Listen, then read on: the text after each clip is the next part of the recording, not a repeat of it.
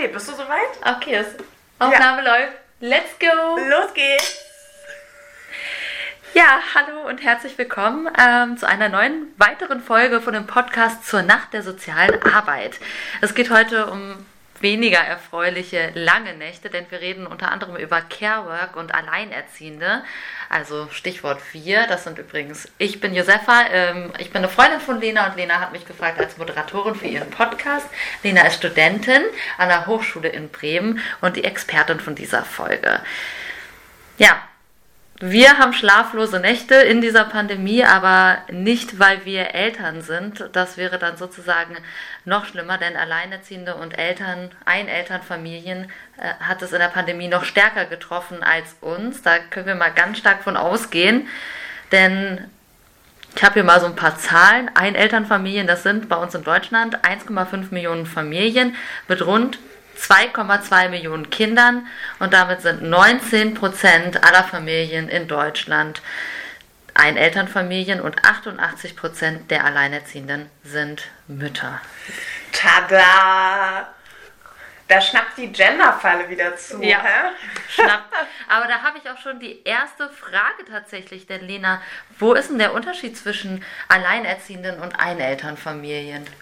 Also dieser Begriff Einelternfamilien, der bezieht sich nochmal mehr darauf, dass Alleinerziehende nichts Minderwertiges sind.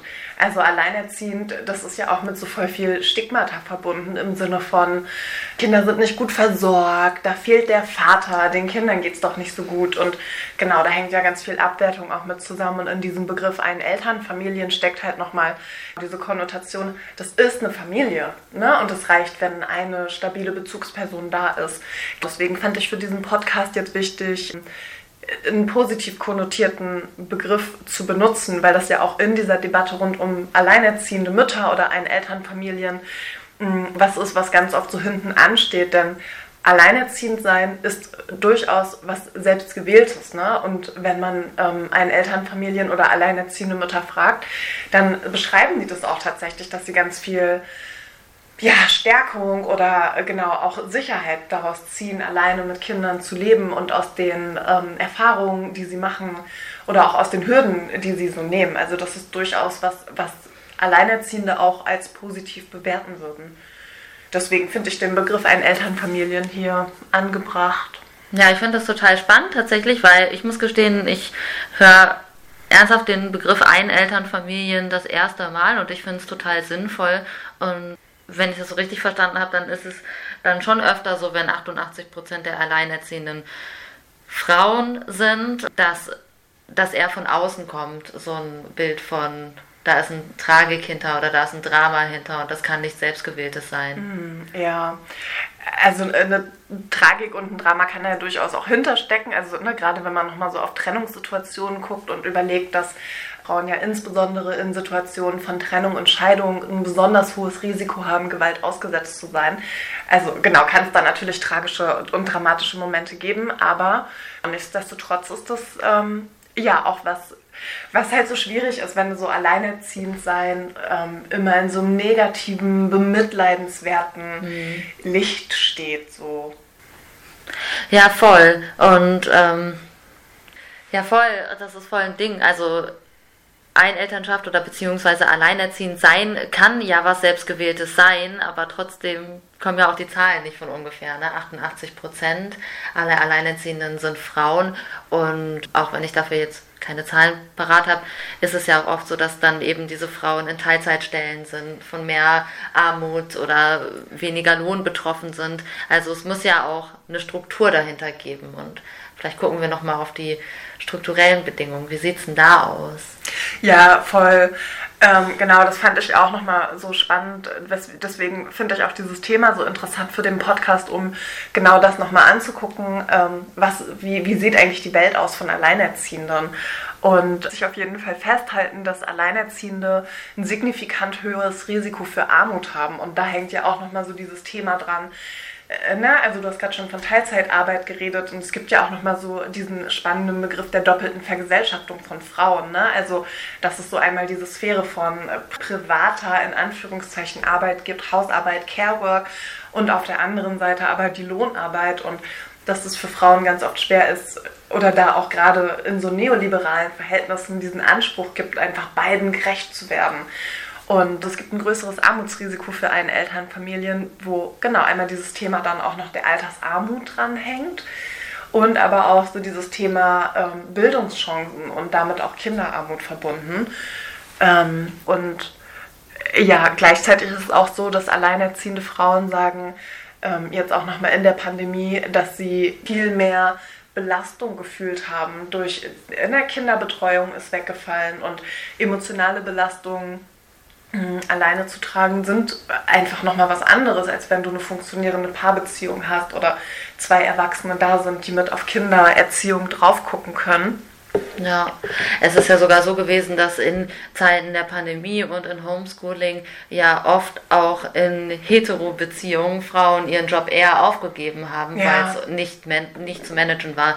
Äh, zwei berufstätige Eltern und Kinder im Homeschooling kannst du ja auch nicht einfach vor die Platte da setzen. Und äh, weil dann eben weil ja schon assumed wird auf irgendeine Art und Weise, dass die Frau wahrscheinlich noch Kinder kriegen wird oder ja. nochmal vom Job wegbricht. Also ist ja auch dann, ähm, dann eher Frauen generell Pay Gap, weniger gute Jobs haben oder weniger gut bezahlte Jobs und dann auch eher in solchen Konstellationen sogar den verlieren. Das ist ja dann gerade noch mal mehr Stigma behaftet, wahrscheinlich, wenn du alleinerziehend bist. Ja, total. Und es gibt tatsächlich eine Korrelation zwischen dem, was du gerade gesagt hast. Ähm, also wenn du in einer Beziehung lebst, wo es eher ähm, den Anspruch an Gleichberechtigung gibt und ne, die, also in einer heterosexuellen Beziehung ähm, sich Mann und Frau vielleicht darauf geeinigt haben, beide in Teilzeit zu arbeiten. Das ist tatsächlich eine Gruppe von Frauen, die nach der Trennung ein geringeres Risiko hat, ähm, von Armut betroffen zu sein. Ernsthaft? Also genau, da gibt es durchaus eine Korrelation, ja. Das ist ja wirklich spannend. Da brauchst du wahrscheinlich auch noch mal viel mehr Forschung oder ist das durchgeforscht? Mm, also es gibt ähm, vom Bundesministerium für Familie, Senioren, Jugend immer diesen Familienmonitor, der wird äh, jährlich oder alle zwei Jahre rausgebracht und genau, die gucken sich immer so verschiedene Teilaspekte an. Und ein Aspekt ähm, war eben dieses, wie sieht die Situation rund um Trennung aus? Die Situation, wie ist die Beziehung zum Partner vor der Trennung, nach der Trennung, wie bewerten Frauen das? Okay, aber jetzt vielleicht nochmal ganz plakativ gefragt, woran liegt denn das, dass gerade Frauen so doll von alleinerziehend sein und dann so schlechten gesellschaftlichen Unterstützung da drin irgendwie betroffen sind, weil das müsste ja nicht so sein. Mhm. Ich denke, das liegt vor allem an Geschlechterrollen ne? und an gesellschaftlichen Strukturen. Es gibt ja ganz stark auch so diesen Mythos der sich selbst aufopfernden Mutter und äh, ne, auch nochmal so dieses Bild, dass, dass die Mutter quasi so die Versorgende ist und die Mutter ist diejenige, die ja jetzt auch nochmal so ne, naturalistisch gesprochen, die, die säugt und die ernährt und die Instinkte. Äh, ja, die, genau, so dass das ne, so ganz instinktiv halt liebevoll ist und das findet sich ja auch nochmal in so Beziehungskonstellationen ganz stark wieder. Also ne, so dieses Bild der Hausfrau der 60er Jahre das haben wir einfach noch lange nicht überwunden. Auch wenn sich natürlich gesellschaftlich und auch politisch was geändert hat und Frauen jetzt äh, ein eigenes Konto eröffnen dürfen und arbeiten dürfen Yay. ohne die Zustimmung ihres Mannes, ähm, ja. sind das natürlich Bilder, die fortwirken. Und dem gegenüber steht aber ja auch ein Bild von Männlichkeit, was damit reinspielt. Also Ne, wir wissen ja, ähm, dass es das mit so toxischen Männlichkeitsbildern auch zusammenhängt, dass Männer weniger gut sich nicht nur um andere kümmern können, sondern sich auch weniger gut um sich selbst kümmern können und damit einher zum Beispiel ein höheres Risiko geht, äh, von Suchtkrankheiten oder auch von Suizid betroffen zu sein, dass Männer weniger Gesundheitsfürsorge betreiben, weniger zum Arzt gehen und so weiter und so fort. Und da gibt es natürlich eine ganz starke äh, Korrelation mit diesem Begriff von dem oder mit diesem Bild von dem Macher, von dem Versorger, von dem Mann, der halt mal lochen und arbeiten geht und Kohle ran schafft. Und ähm, genau, ich glaube, diese Sphären, die sind schon noch so ziemlich ähm, deutlich getrennt und natürlich nicht nur deutlich. Also die Frage ist ja immer, ist das so was Selbstgewähltes? Ne? Kann ich mich jetzt dafür entscheiden und sagen, so, ich will das jetzt, ich glaube, in Teilen geht es schon, aber drumherum stehen ja auch nochmal so gesellschaftliche Bilder. Also stell dir vor, du bist eine Frau, äh, du bist, na, hast ein Kind, zwei Jahre ist es vielleicht alt, du bist alleinerziehend. Ja, wer, also ich glaube, das ist schwer, einen Job zu finden. Ja, voll.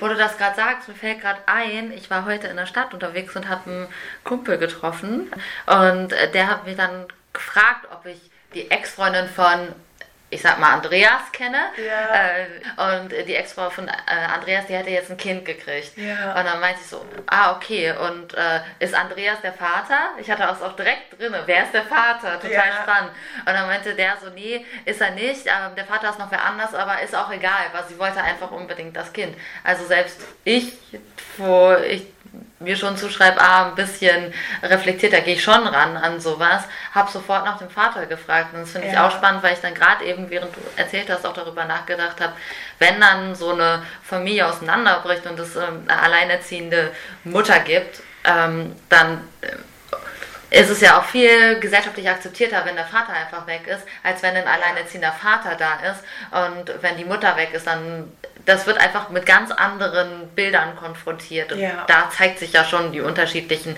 Ansprüche an Elternschaft. Ja, total. Ja. Ich glaube, die sind sehr unterschiedlich. Ja. Und da hattest du dir auch Gedanken darüber gemacht, ähm, über die Rolle von Vätern und von, von Männern. Ja, genau. Und ähm, also das Thema von diesem Podcast oder von dieser Podcast-Reihe ist ja ähm, Utopie und Realutopie. Und ich habe so gedacht, da hängt gerade einfach ganz schön viel an Frauen und ne, ganz schön viel dreht sich um dieses Bild äh, von Mutterschaft. Und äh, ja, ich glaube, dass es da einfach einen wichtigen Faktor drin gibt, nämlich die Väter. Und die Sorgearbeit lastet ganz doll auf Müttern. Und ich glaube, das Ganze könnte ein bisschen entspannter aussehen, wenn die Väter oder die Männer sich da mehr in der Verantwortung sehen würden. Und ja, wo sind die? Ja, wo sind die? Ich weiß auch nicht. Also arbeiten 40 Stunden in der Woche, aber das machen Frauen ja auch manchmal, ne? Oh. ähm, ja, das war, das war auf jeden Fall so ein Gedanke, den ich zur Vision hatte, dass es sowas wie so eine ähm, solidarische Selbstverpflichtung von Vätern gibt. Ne? Sich einfach für ein Kind zu entscheiden, ja, sich einfach solidarisch zu erklären und die Verantwortung für Sorgearbeit anzunehmen. Ja, es ist ja auch nicht eine Zimmerpflanze oder so, die kann man nicht einfach wieder weggeben, sondern man ist sich ja auch schon vorher darüber im Klaren, dass ein Kind irgendwie 18 Jahre lang mindestens irgendwie eine Unterstützung braucht. Ja. Das heißt, ähm, aber jetzt hast du gerade ein Wort gesagt und zwar das Stichwort Realutopie und da bin ich auch ein bisschen hängen geblieben. Ähm, was ist denn eine Realutopie im Gegensatz jetzt zu einer Utopie? Weil eine Utopie bedeutet für mich einfach Traumvorstellung. Ja, genau. Also eine Utopie ähm, lässt sich zum Beispiel beschreiben als ein Ort, ähm, als ein Gegenüber, was es jetzt noch nicht gibt. Also so ein Ort, der so ganz weit weg ist und auch irgendwie nicht erreichbar. Und da hängen ja auch manchmal so normative Vorstellungen mit zusammen, die vielleicht nicht für alle Menschen erstrebenswert sind. Und es braucht noch ganz, ganz viele Schritte, bis wir das erreicht haben. Ne? Bis wir erreicht haben, dass Männer sich wie selbstverständlich für Sorgearbeit, für Kinderbetreuung und ne, sonstige Care-Work ähm, zuständig sehen. Und äh, die Realutopie wäre quasi so ein Zwischenschritt. Also die Realutopie fragt danach, was gibt es vielleicht auch gerade schon oder was wurde vielleicht auch schon in, in Ansätzen ausprobiert und ähm, stellt quasi so einen Zwischenschritt dar, der leichter oder realistischer umzusetzen ist. So eine Art Krücke zum ausgeglichenen Elternverhältnis sozusagen. Ja, genau. Ja. Ah, okay. Und jetzt sag mal, jetzt ist es hier 2022. Wir haben einiges an Pandemie hinter uns und das hatten wir ja auch schon am Anfang, dass einfach Pandemie so eine Verhältnisse und die Ungerechtigkeiten da drin nochmal unterm Brennglas zeigt. Ja. Aber es kann ja nicht sein, dass wir jetzt die Ersten sind, die, die wir uns darüber Gedanken machen. Nee, voll nicht. Also es gab ja auch in Deutschland ähm, ne, eine ziemlich äh, krasse zweite Frauenbewegung, die ganz viel ausprobiert hat und die ganz viel kritisiert hat, auch grundlegend und wo viel Solidarität schon gelebt wurde. Und das fand ich auch nochmal interessant, mir das jetzt anzugucken im Rahmen der Vorbereitung und habe dort ähm, nochmal auf so Frauenwohnprojekte geguckt. Zum Beispiel, du kennst ja in Berlin bestimmt äh, die Schokoladenfabrik, oder? Da gibt es auch immer noch so Workshops und. Habe ich mal gehört vom Namen, aber. Ja. Ja. Genau, die Schokoladenfabrik ist zum Beispiel eins der, so, so, ein Frauenprojekt, was es seit den 1970er Jahren gibt. Ähm, mit einem Wohnhaus, mit Beratungsstelle, mit genau so Gemeinschaftsräumen. Und ähm, ja, in, in solchen Frauenwohnprojekten wurde ganz ganz deutlich Bezug genommen auf alleinerziehende Frauen und es wurde auch noch mal mehr gesehen, dass ähm, Alleinerziehende und Frauen ne, in, in, in einer bestimmten ökonomischen Situation ähm, es auch einfach schwieriger haben, eine Wohnung zu finden. Und mhm. alleinerziehende Frauen und Kinder waren immer Teil von der feministischen Bewegung. Also ja auch in lesbischen Zusammenhängen waren Kinder immer mit dabei. Und ähm, da gab es in diesen Frauenwohnprojekten dann zum Beispiel freie, ähm, in freier Trägerschaft gab es Kinderbetreuungsmöglichkeiten, es gab Kitas, Horte, sodass sich gemeinsam um die Kinder gekümmert wurde. Ja, das klingt auf jeden Fall voll gut wenn ich das erzählen darf, tatsächlich meine Mama, ähm, die ist auch schon ziemlich früh schwanger geworden. Die hat 1977 meine große Schwester bekommen, da war die 21. Und äh, das ist ja so ziemlich die Zeit. Also, ne, ja. wenn es ab den 70ern waren, dann ein bisschen später. Und für sie war das aber, also sie war jetzt nicht in einem Frauenwohnprojekt und auch mehr in Süddeutschland, aber für sie war das gar nicht mal so äh, nur so eine gute Erfahrung, weil tatsächlich das auch oft bewertet wurde, dass sie so früh ein Kind gekriegt hat. Der Vater war auch, die hatten damals so eine Polybeziehung und er war dann bei seiner anderen Freundin und so. Also man denkt sich, okay, was hat sich geändert?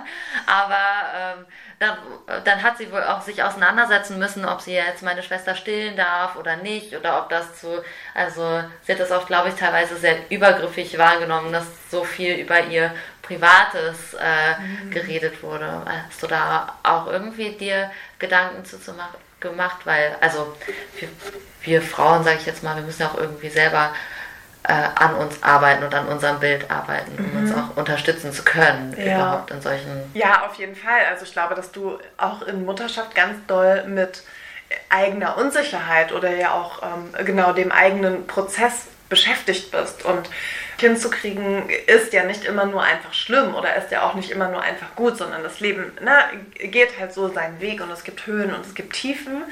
Und ähm, genauso ist es, ja, also du hast jetzt gerade erzählt, dass deine Eltern, äh, Eltern?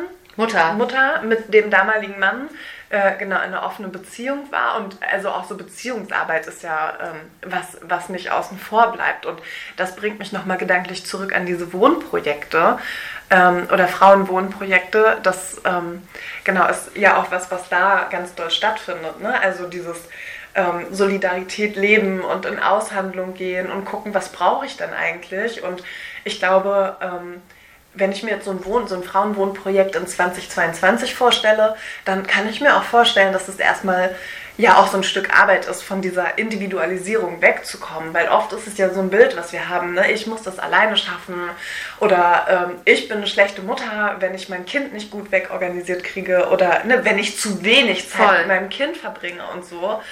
Und ähm, das finde ich nochmal so interessant an so einer ähm, Realutopie in Bezug auf Frauenwohnprojekte, ähm, genau dieser Individualisierung was entgegenzusetzen und zu gucken, okay, ähm, wie können wir das gemeinsam schaffen? Und darüber kann ja dann auch so ein, so ein Prozess in Gang kommen. Also, ne, das eine sich ja, vielleicht auch dann, vielleicht das eine dann Zeit findet, sich politisch einzubringen oder Zeit findet, Hobbys nachzugehen und durch dieses gemeinschaftliche Tragen von Sorgearbeit ja die Entlastung da sein kann.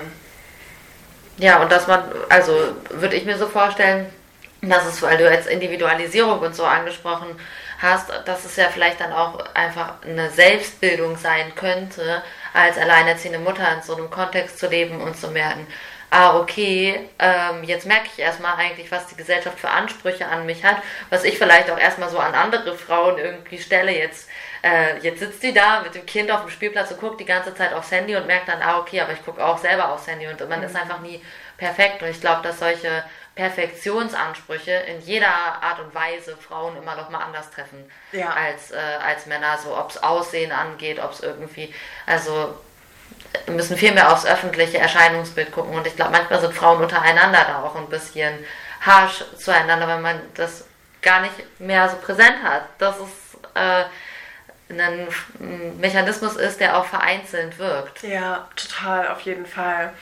Und das bringt mich gerade gedanklich nochmal zu so diesem zweiten Strang der Realutopie. Also das eine ist ja mal, ähm, das eine ist so zu gucken auf, äh, genau, wie kann kollektives Wohnen und, oder auch kollektive Praxis des Sorgens organisiert werden in, in so Frauenwohnprojekten. Und das andere ist ähm, nochmal zu gucken, was brauchen wir denn, um auf diesen Weg zu kommen. Und da würde ich ganz deutlich sagen, es braucht auf jeden Fall es braucht Bildungsarbeit und es braucht geschlechterreflektierende Pädagogik und ne, das wirklich von der Kita an es gibt ja immer noch so diese Geschichten von ähm, ErzieherInnen, dass gesagt wird, ach Jungs, das sind halt Jungs und die prügeln sich. Und äh, ja. ne, das auch 2022 ähm, äh, genau, so Geschlechter, äh, geschlechtsreflexive Praxis noch lange nicht Usus ist überall. Und ähm, ich denke, das ist, also das ist für mich so ein zweiter Teil der Realutopie, dass wir da investieren, da, da Zeit und Arbeit reingeben. Und das ist ja auch so ein, so ein Kernelement der sozialen Arbeit, gesellschaftlichen Wandel zu begleiten und auch anzustoßen um auf das gute Leben für alle hinzuwirken und ähm, Diskriminierungsmechanismen und Strukturen abzubauen. Und genau, da sehe ich schon so eine Verzahnung in einerseits der Bildungsarbeit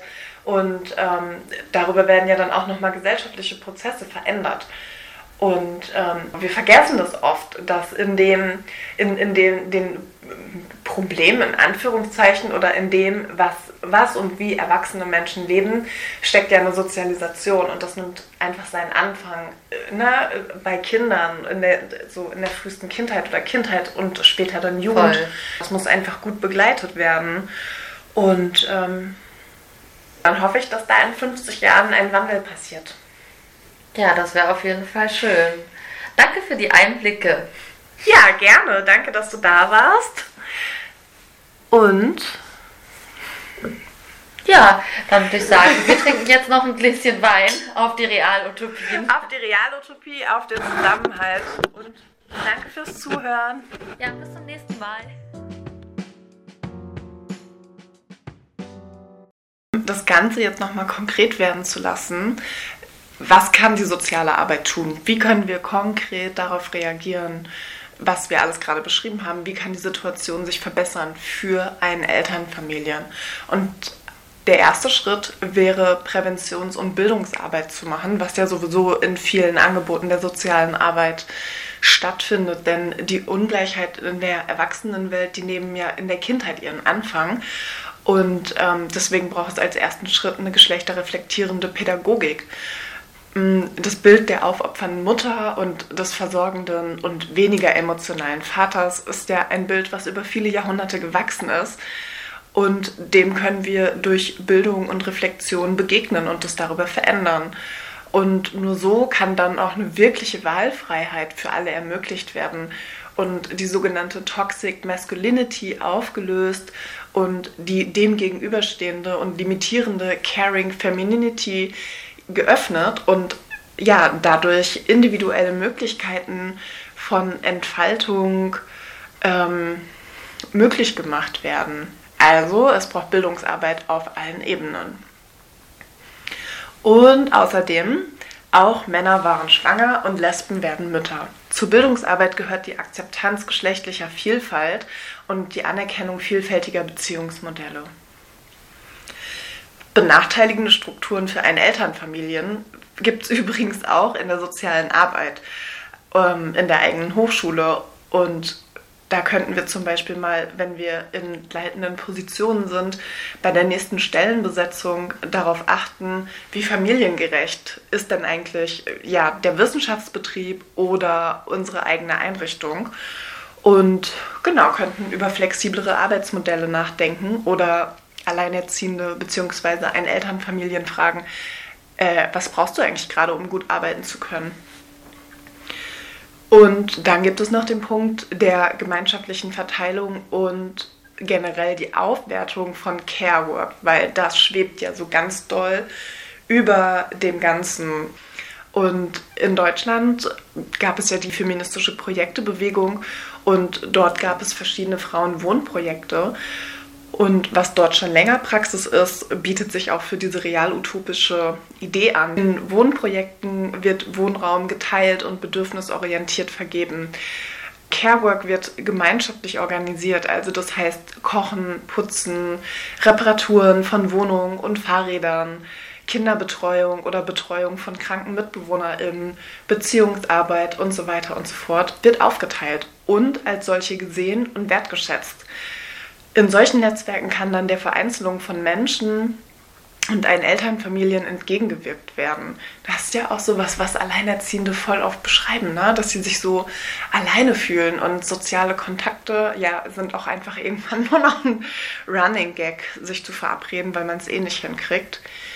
Und an so einem Ort könnten Frauen und Mütter dann Zeit finden, sich politisch zu involvieren oder sich überhaupt zu politisieren, Utopien zu spinnen und einen Ort erfahren, an dem sie ja Gestaltungsfreiraum und aber auch Sicherheit finden.